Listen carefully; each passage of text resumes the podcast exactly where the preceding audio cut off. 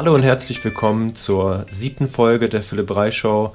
Das hier ist die Fortsetzung der sechsten Folge mit Marius Großhans, Schmerz ohne Grund. Wenn du Teil 1 noch nicht gehört hast, dann zieh dir den rein. Ansonsten viel Spaß beim Hören. Bis bald. Immer schon an die Zukunft denken, immer das, das, das nächste Zukunftsproblem äh, im Kopf haben. Nicht, weil wir es unbedingt angehen wollen, sondern einfach mhm. nur, weil wir es im Kopf haben wollen, dass wir uns nicht zu sehr und zu lange über etwas freuen. Da habe ich auch mit, ich glaube, mit Errol habe ich darüber gesprochen, dieses, ähm, dass wir evolutionär gesehen konnten wir uns ja gar nicht hinsetzen und äh, uns einfach mal zwei, drei Stunden darüber freuen, mhm. dass wir genug Essen haben, ähm, mhm. dass wir ein Feuer haben, sondern wir mussten immer wachsam sein. Was ja. könnte als nächstes passieren? Und diese, diese Wachsamkeit kommt dann wahrscheinlich auch mit der, mit der Angst oder mit dem, mit dem Fokus auf Probleme in der Zukunft. Und ähm, ja, ist auf jeden Fall was, was ich zu 100 Prozent bestätigen kann. Das sieht man ja komplett im Alltag oder auch insbesondere in der, in der Therapie. So, wie geht's heute? Ja, der Rücken ist besser, aber. Und das ist, das ist schon krass. Also man, man, man merkt das so extrem, dass sofort das nächste im Fokus ist. So, das ist besser, aber dieses haben wir zwar irgendwie in den Griff bekommen, aber. Und mhm. ähm, dann wird das nächste fokussiert. Wo ist das nächste Problem? Und irgendwann ist man dann an so einem, ne, vielleicht gibt es so ein paar Sachen, die die Leute auch wirklich verbessern wollten, ein paar Sachen, die wirklich extrem waren. Und irgendwann kommt dieses Aber zu einem Thema, wo man aber auch genau weiß, das möchte die Person nicht ändern. So, mein Rücken ist zwar besser, aber ich bin doch übergewichtig. Hm. Ja, okay, dann äh, hast du hier fünf Tipps zu deiner Ernährung. Ähm, die würden schon mal gut was ändern. In der Woche danach fragt man sie nochmal, hast du irgendwas davon umgesetzt? Boah, nee, war viel zu anstrengend alles. Und da ist für mich dann nochmal der Cut, so dann denke ich so, ist ja okay. Bis zu diesem Punkt war ich froh, dass ich dich begleiten durfte. Ähm, aber jetzt ist dieser Punkt erreicht, wo es auch kein Wachstum mehr gibt, also wo du nicht ernsthaft äh, dahinter stehst. Und jetzt können wir A, einfach dafür sorgen, dass dein Rückenproblem eben nicht wiederkommt. Oder B, äh, einfach aufhören mit der Therapie, weil ne, es gibt kein Wachstum mehr, es geht nicht mehr weiter. Hm, ja. Das ist dann auch okay, da bin ich persönlich auch fein damit, weil ich brauche nicht jeden davon zu überzeugen, dass es immer noch mehr gibt, woran man arbeiten kann. Ich bin auch froh, wenn, ja. wenn Leute mit einer bestimmten Situation in der gewissen Weise zufrieden sind. Sind sie hm. ja nicht. Sie sagen ja immer, ja, aber, äh, aber tief innerlich sind sie irgendwo auch zufrieden dann damit. Ja, und du kannst auch niemandem helfen, wenn er es gar nicht will. Also das ist so in der Masse noch nicht so ganz angekommen, dass man sehr, sehr viele Leute gar keine Hilfe wollen. Und genau. wenn du nicht bereit bist, dass du deine Probleme loswerden willst, ähm, dann wirst du sie auch behalten. Definitiv. Also es gibt einen, es gibt einen Therapiewillen. Das bedeutet, du, nur als Beispiel, du bist bereit dazu, in Therapie zu gehen. Und dann gibt es aber auch noch einen Veränderungswillen. Das heißt, nur weil du in Therapie gehst, bedeutet das nicht, dass sich dann was ändert. Also du musst auch noch offen dazu sein, offen dafür sein, dass sich was verändert. Sonst ist es ein reines Affentheater. Dann werdet ihr euch beide, dann können wir genauso einen Tee trinken. Das wäre genauso effektiv. Und viele werden ja dazu verdonnert, in Therapie zu gehen, entweder von Familie oder Freunde oder sie denken halt, sie müssten was tun. Ähm, und wie bei dir eben auch, dann ändert sich halt der Rücken äh, bei der bei deinem Klienten oder Klientin und dann wird es eben besser und dann kommt da was Nächste auf. Ist auch in Ordnung, ist auch völlig normale menschliche Konditionierung und ist auch eine, ein Symptom von der Neuzeit, weil wir eben extrem privilegiert sind. Und vor 100.000 Jahren hatten wir andauernd Probleme und vor eine Million Jahren auch. Das heißt, wir sind darauf konditioniert, immer Probleme zu haben, weil, weil wir sind halt Meister darin, Probleme zu lösen. Also es ist halt unglaublich. Und dann sitzt man aber abends im Bett und guckt Netflix und dann gibt es auf einmal gar nichts. Also der Kühlschrank ist voll, ich habe meine Kalorien, es ist warm oder kalt, wie auch immer. Also Temperaturregulation, ähm, Nährstoffe und Wasser, dafür ist gesorgt. Vielleicht ist sogar noch für mein Essen und für meine Temperaturregulation für die nächsten zwei Monate gesorgt. Also das gab es ja sonst noch nie. Normalerweise so für die nächsten 24 Stunden. Und dann danach ja, was, was entweder tot oder du hast halt ein paar Bären gefunden. Und dann erschafft unser halt, Verstand halt was Neues. Deshalb ist es so wichtig, heute in der Zeit zu verstehen, erstens mal ein bisschen dankbar dafür zu sein, wie privilegiert wir sind. Und zweitens dann aber die Probleme, die dann eben bleiben, ähm, anzugehen mit einer, ja, mit, wahrscheinlich mit einer, mit einer, ja, mit einer bestimmten äh, Gewissenhaftigkeit. Und dann habe ich es auch manchmal, dass dann Leute auf mich zukommen und kostenlosen Rat wollen, was so ziemlich das unfruchtbarste und unverschämteste ist, was sich unser Verstand überlegen kann. Nicht die Menschen, sondern der Verstand. Weil da gibt es gar keinen Veränderungswillen. Also kostenlose Ratschläge sind für den Arsch. Also wenn ich jemanden kostenlos um einen Ratschlag frage, dann merke ich schon, äh, ist mir eigentlich gar nicht wichtig.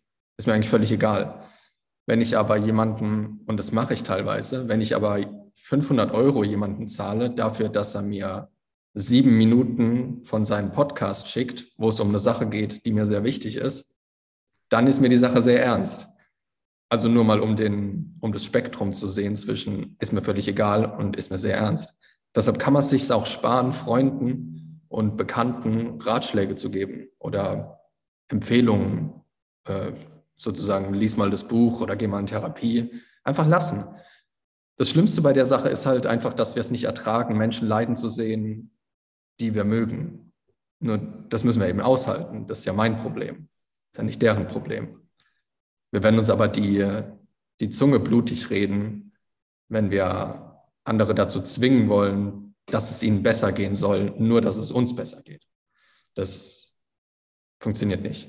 Das ist auch, ist auch schwer zu lernen, weil wir müssen es eben aushalten, dass Menschen leiden, die wir gerne haben. Ähm, aber es gibt keinen, du kannst jemanden nicht dazu zwingen. Das funktioniert nicht. Selbst wenn ich jemanden eine Waffe an den Kopf halte und gehe mit ihm in Therapie, dann sitzt er halt da und sagt, ja, ich werde es machen. Also muss ja von ihm kommen. Also es ist gleichzeitig aber auch ermutigend, weil man eben weiß, dass es nur an einem selbst liegt. Für manche ist es aber eben auch sehr, hm, ja, sehr negativ zu hören, dass, dass es gar nicht von außen kommen kann. Weil Normalerweise gibt es doch für alles eine Lösung von außen. Ja, Motivation kann man fast gar nicht beibringen. Die, hm. Oder die kann man nicht, ja doch, beibringen ist das richtige Wort. Du, du kannst jemandem ein Vorbild sein. Man kann, wenn man sich motivieren möchte, sich YouTube-Videos angucken, sich andere Menschen angucken, die das geschafft haben, was man selber schaffen möchte. Aber man kann jetzt nicht zu jemandem gehen und sagen, bring mir Motivation bei. Das ja. geht nicht. Entweder ist sie da oder sie ist nicht da. Ja. Das zieht sich durch alle Lebensbereiche. Wenn man für etwas eine Motivation hat, sei es Therapie, sei es Abnehmen, Sport machen, was auch immer, dann läuft es. Dann läuft es auch gut. Oder die Motivation ist nicht da und dann läuft es eben semi-gut oder gar nicht. Oder ja. eben nur über eine kurze Zeit. Ja, wir ja. haben jetzt gerade Jahreswechsel. Äh, da funktioniert es sehr gut, dass Menschen ähm, durch äußere Umstände, durch Werbung, dadurch, dass andere was machen, äh, ins Fitnessstudio gehen oder laufen gehen, die hören alle wieder auf damit.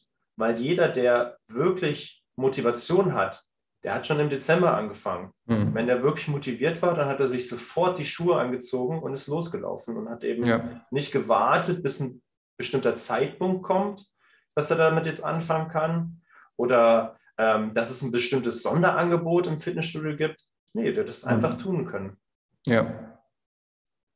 Ja, oder dass irgendwie die Sternenkonstellation passt, dass Weihnachten vorbei ist, dass die genau. neuen Hosen von Adidas endlich reduziert sind, dass ich neue Schuhe habe, ähm, dass das Wetter besser wird. Das kannst du dein Leben lang weiterführen. Und das ist aber auch das, worauf ich die Leute da aufmerksam mache, weil zu erkennen, dass der Verstand mit solchen Sachen anfängt, ist eigentlich schon Motivation genug, weil du willst ja darauf aufmerksam machen, was in ihrem Kopf abgeht. Und nicht darauf, was sie tun müssen, um motivierter zu sein. Und ich merke das ja bei mir selbst auch. Also ich bin gestern Abend um sechs zurückgekommen nach Karlsruhe, weil ich äh, meine Familie besucht habe und es hat geschneit und war null Grad. Und ich wollte aber unbedingt auf den Calisthenics-Platz gehen. Und dann bin ich da hingegangen und dann hatte ich morgens schon Nasenbluten. Dann ist mein Nasenbluten losgegangen. Ich dachte mir, Alter, ey, habe ich, mir ein, hab ich mir ein Taschentuch in die Nase gestopft und habe mit blutiger Nase noch 20 Minuten Sport gemacht, bis es dann gar nicht mehr ging, weil mein T-Shirt komplett vollgetropft ist. Ähm, und dann dachte ich mir, dann dachte ich mir, okay, aber wenigstens haben wir es probiert. Und dann bin ich ins Hotel und habe dann da weitergemacht.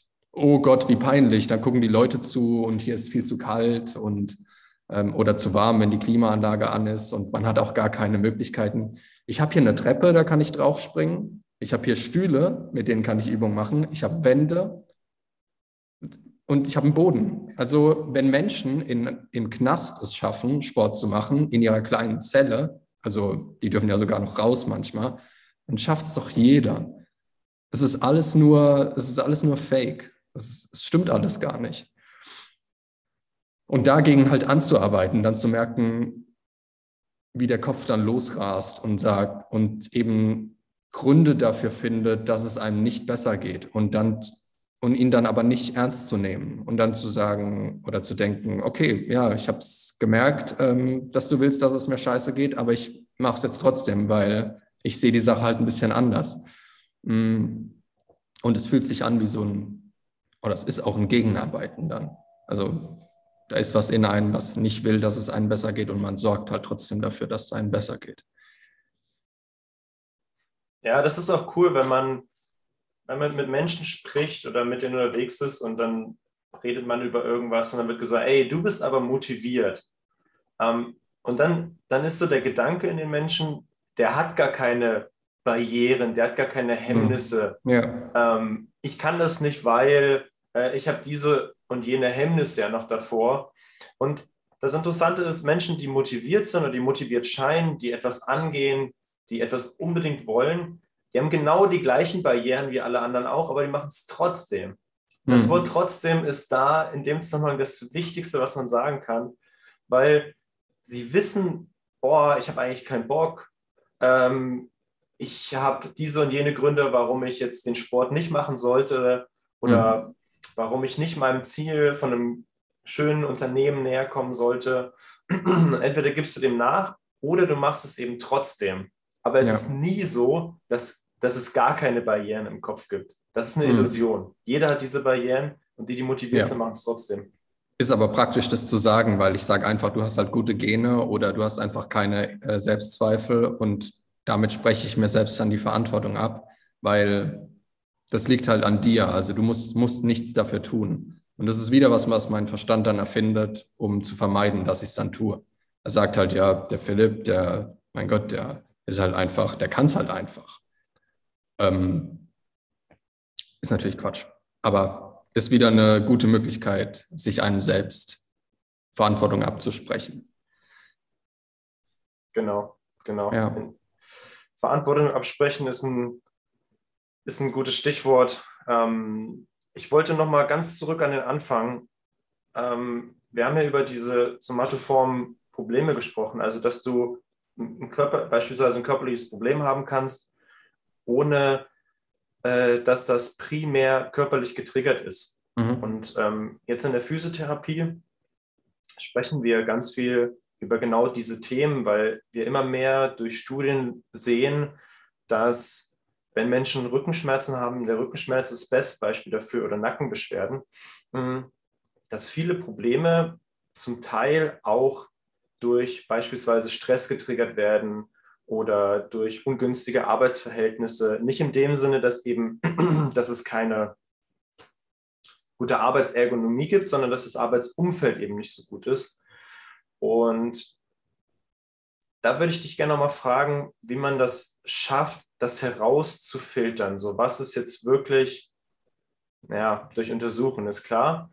Ähm, ja. Aber wie, wie andersherum, ähm, wie schafft man es, dass den Leuten, weil das ist eins meiner größten Probleme, wie schafft mhm. man das den Leuten auch wirklich nahe zu bringen, dass es wirklich so ist, dass ihre körperlichen Probleme eben nur zu 10 Prozent durch Gelenkprobleme mhm. oder muskuläre Beschwerden getriggert sind und 90 Prozent aber das ganze Umfeld ist.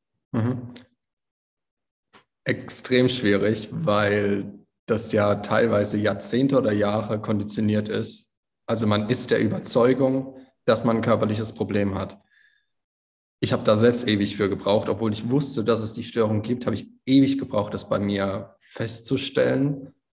Und, und es hat ein bisschen angefangen mit Büchern über somatoforme Störungen, wo ich auch gehört habe, dass zum Beispiel Bandscheibenvorfälle, dass da die Schmerzen meistens erst anfangen, sobald derjenige die Diagnose bekommt. Das bedeutet, in manchen Fällen, ich weiß die Zahlen nicht mehr, aber es gibt Fälle von Bandscheibenvorfällen, da geht der Schmerz erst los, sobald die Diagnose vom Arzt kommt, Bandscheibenvorfall. Kann ja nicht sein, ähm, dass dann alle Bandscheibenvorfälle nur schmerzbedingt sind, sondern eben auch von der Psyche. Das heißt, man, es, also es kann was bringen, den Leut, die Leute darüber aufzuklären, aber du merkst halt, du stößt damit auch irgendwie auf taube Ohren. Auch weil das Thema eben so neu ist immer noch, dass die Psyche körperliche Schmerzen oder körperliche Probleme verursachen kann.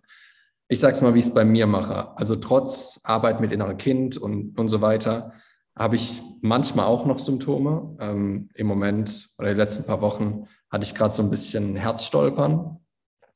Ich weiß die Gründe nicht unbedingt, das ist auch gar nicht so wichtig. Aber gestern habe ich dann Sport gemacht und habe gemerkt, wie mein Herz so stark geschlagen hat, dass ich es gespürt habe, aber so richtig dumpf. Und ich weiß eben mittlerweile, dass, also was von Sport kommt und was von Psyche kommt.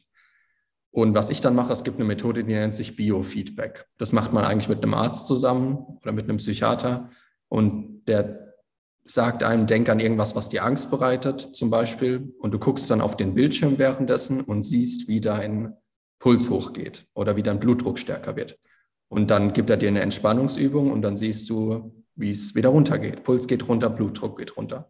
Ich mache das bei mir selbst. Das klingt ein bisschen komisch, als das funktioniert aber so. Wenn ich Sport, äh, gestern als ich Sport gemacht habe, habe ich gemerkt, mein Herz geht äh, komisch los, also schlägt ziemlich stark.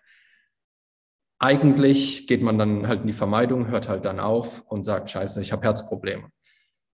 Mache ich aber nicht mehr. Ich halte dann in dem Fall eben meine Hand auf meine Brust und sag mir, hey Herz, du bist da, ja, ich merk's äh, und so weiter. Also ich rede sozusagen mit, der, mit dem Organ oder mit dem Symptom. Ähm, was das nämlich macht, ist, dass es so ein bisschen die Kraft aus dem Unterbewussten rausnimmt und du nimmst es wahr und es entspannt das Ganze ein bisschen. Das funktioniert natürlich nur, wenn das Symptom psychisch ist. Wenn es körperlich ist, bleibt es natürlich. Also wenn ich dann sage, ja, ich merke das, das ist völlig in Ordnung, dass da gerade ein Schmerz ist, mm, dann, fun dann funktioniert es nur, wenn das Symptom psychischer Natur ist. Ich habe also meine, meine Hand draufgelegt und so eine halbe Minute gesagt, ah, ich, hab, ich rede dann richtig mit dem Symptom. Also ich sage dann richtig, ja, hi, ich merke, du bist da, ach ja, äh, bist gerade ein bisschen angespannt, äh, nehme ich wahr. Und dann merke ich, wie es weniger wird.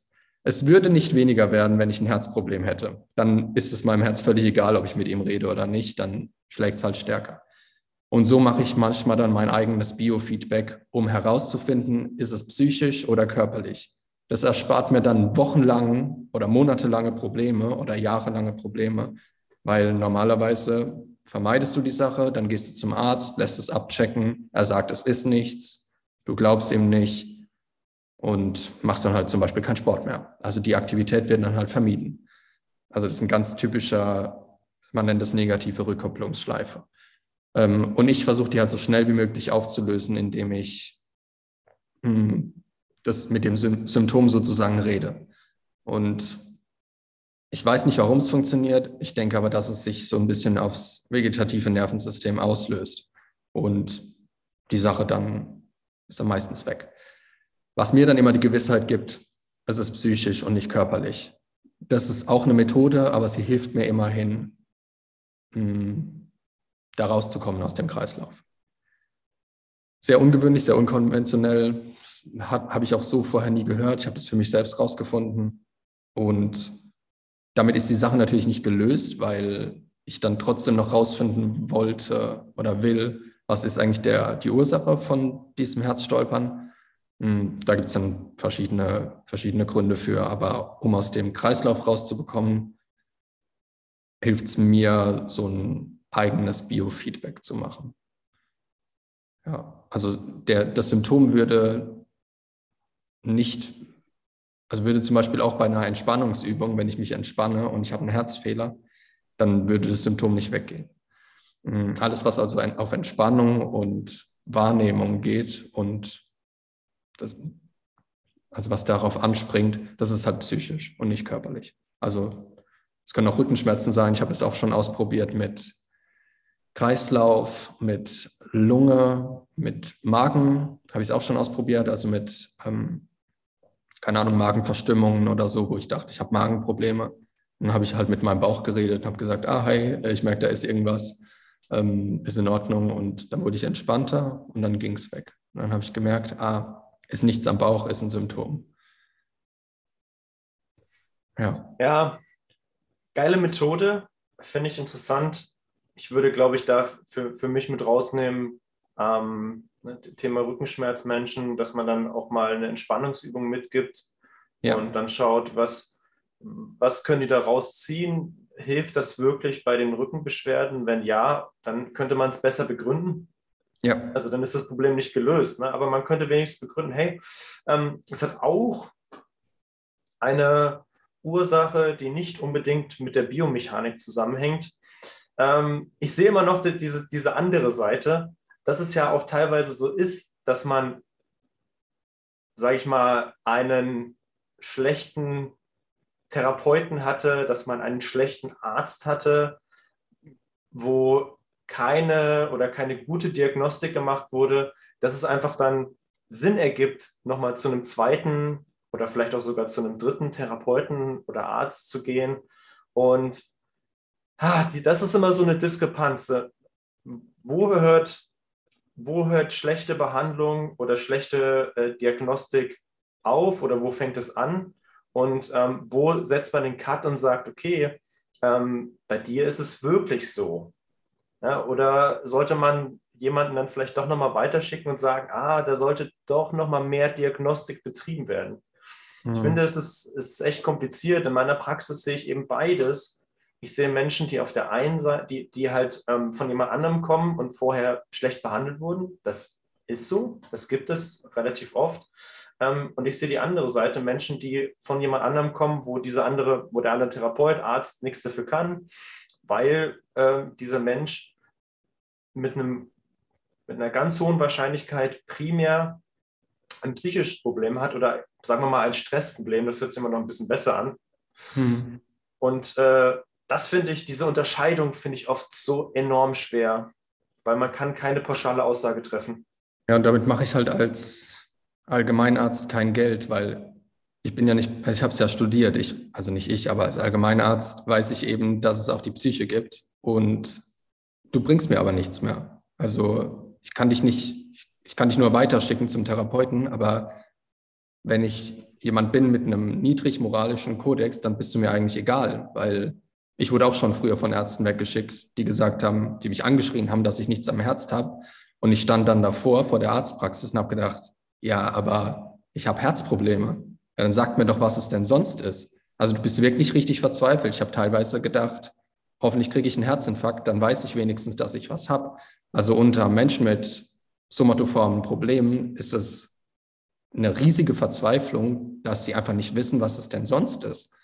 Ja. Und das ist eine ewige Reise für einen selbst dann auch, so ein bisschen zu testen, was nicht funktioniert und auch ähm, trotzdem wieder offen zu sein, anderen Menschen zu vertrauen, weil es gibt einfach sehr gute Therapeuten, die sehr modern arbeiten und die sich absolut darüber bewusst sind, dass es solche Störungen gibt und dass die auch behandelbar sind. Es gibt aber auch Ärzte, denen ist das einfach Bums und die werden dich auf, die werden dich jedes Mal untersuchen. Bei jedem Sodbrennen werden sie es jedes Mal abrechnen, obwohl sie nach dem zehnten oder achtzigsten Besuch von dir genau wissen, dass es nichts Körperliches ist. Das Problem ist aber auch, sie müssen dich untersuchen, weil was, wenn es am Ende was Körperliches ist und es passiert ja. was, dann sind sie dran. Das heißt, somatoforme Störungen ist halt schwierig, weil eigentlich muss man sagen, lass dich körperlich zuerst abchecken. Wenn es nichts ist, gehen wir die Psyche an. Jetzt hat derjenige aber wieder irgendwas, sagen wir mal am Herz. Was, wenn er am Ende einen Herzinfarkt bekommt, weil es doch mal was am Herz war? Die Wahrscheinlichkeit ist aber extrem gering. Also die Wahrscheinlichkeit, dass es was am Herz ist, ist einfach viel geringer als die Wahrscheinlichkeit, dass es was an der Psyche ist. Hm, jetzt hilft es jemandem aber nicht, weil er es einfach nicht glaubt. Also der Kopf denkt eben, dass die Wahrscheinlichkeit höher ist, dass es was am Herz ist, als dass es was an der Psyche ist, weil dann der Kopf ja das Problem wäre.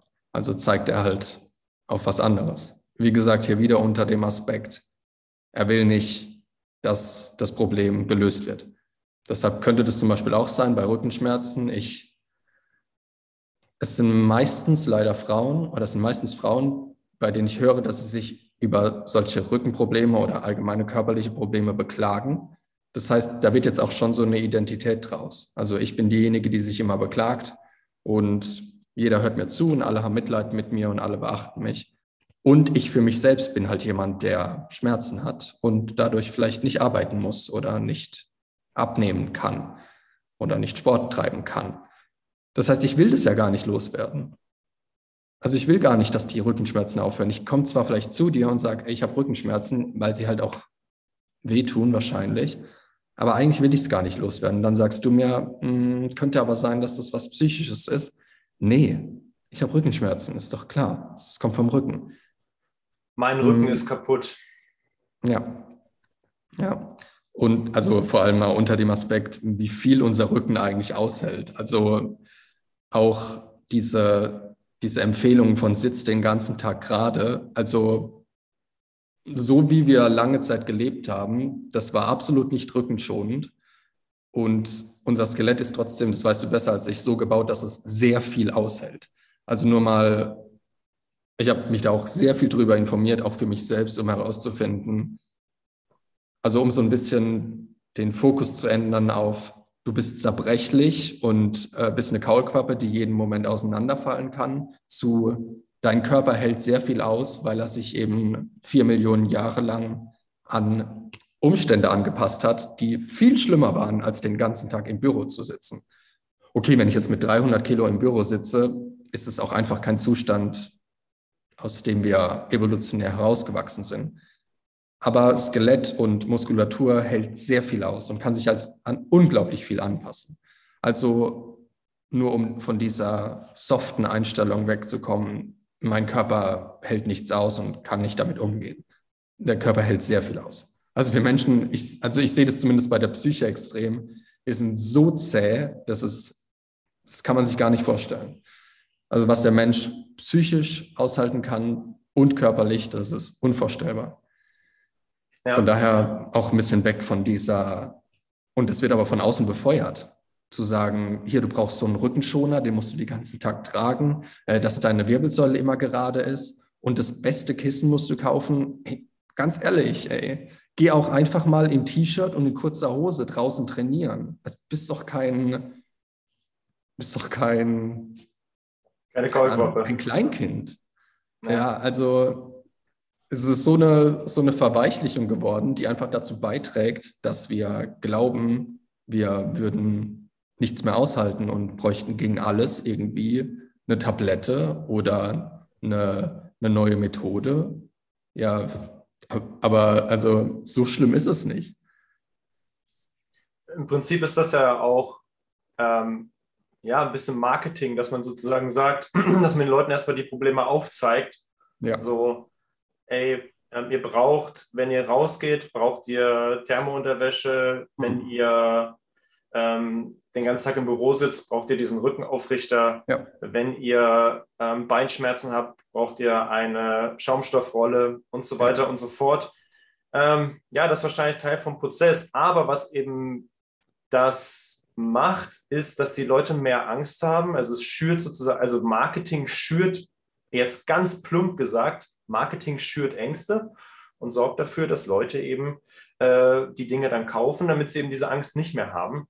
Ja. Und ja, das sorgt dann dafür, dass wir verweichlichen. also verweichlichen, ne? das ist jetzt auch ein bisschen drastisch ausgedrückt, aber dass wir bestimmte Sachen einfach nicht mehr tun, ähm, weil wir eben Bedenken davor haben und weil wir uns ohne den Rückenaufrichter gar nicht mehr ins Büro trauen. Das ist eben, das ist dann Teil des Problems und sorgt dafür, dass wir immer äh, tiefer da in so eine Negativspirale reinkommen. Ja, und Ein dann Punkt zieht sich so der, dann zieht sich so der neurotische Kreis ein bisschen zusammen und ich kann immer weniger tun oder ich denke, ich könnte immer weniger tun, ohne auseinanderzufallen. Und irgendwann liege ich halt nur noch in meinem Bett. Und die Fälle gibt's.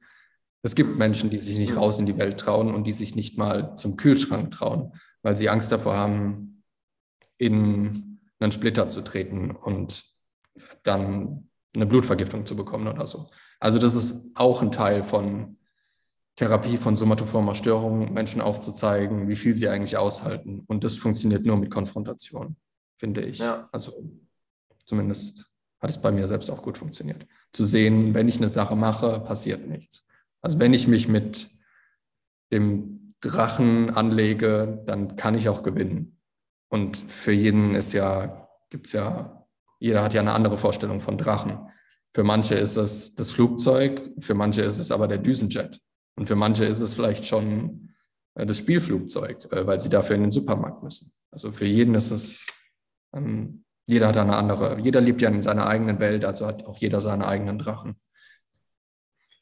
Den, den einen Punkt, den ich vielleicht noch zur Erläuterung machen möchte, ist alles, worüber wir hier sprechen, auch, also diese, diese somatoforme Störung oder das, was wir eben besprochen haben, dieses Thema Identität, dass man sich mit der Problematik identifiziert, das ist alles etwas, was unbewusst abläuft. Ja, das, das ist nichts, was jetzt jemand steuert und sagt, ja, mhm. das möchte ich jetzt so, mhm. sondern das sind Dinge, die unbewusst laufen. Und manchmal, ähm, wenn wir so darüber sprechen, dann kommt das so rüber nach dem Motto, ja, ähm, die Idioten, die sind Nein. so oder so drauf. Es ist überhaupt nicht so. Nein. Das ist etwas, das kann man selber nicht gut steuern. Also man muss es erstmal verstehen und kann dann Stück für Stück gegenarbeiten. Aber das ist ein ja. Automatismus. Und ähm, da, da, ja, den Punkt wollte ich unbedingt noch machen. Es ist nichts, ja, was man bewusst, äh, wie man bewusst handelt. Und es ist auch bei den Ärzten so, die dann empfehlen oder die dann nichts empfehlen oder einem dabei nicht weiterhelfen. Das ist auch nicht bewusst. Also die Ärzte gehen nicht zur Arbeit und sagen, heute sorge ich mal dafür, dass es meinen Patienten schlecht geht. Ja. Die führen ihren Job aus und die haben auch ihre Gründe dazu, wie ich auch gemeint habe. Sie müssen den Symptomen nachgehen aber ja, gerade die Störung ist halt extrem tricky aus so vielen verschiedenen Gründen. Heißt aber nicht, dass es keine Lösung gibt. Also nur weg von, weg von dem Glauben, dass Methoden helfen könnten. Vor allem irgendwelche Werkzeuge oder irgendwelche Wärmekissen oder Tabletten und weg von dem Glauben, dass wir nicht belastbar wären. Und das auch durch Erfahrung dann zu, äh, zu merken, dass das gar nicht der Fall ist. Ich kann das natürlich erzählen, aber jeder muss es für sich selbst herausfinden. Und da, weil dazu braucht es eben den, den Veränderungswillen. Glaube, das war ein cooles Schlusswort. Vielen Dank. Ja, ja passt. Ähm, Gibt es noch was, was du unbedingt loswerden möchtest? Noch ein zweites Schlusswort sozusagen. Nee, ich Irgendwas, fand das was dir auf der Seele brennt. Nee, das ist eigentlich so eins der, eins der Dinge, die ich, äh, die ich anderen gerne ans Herz legen würde.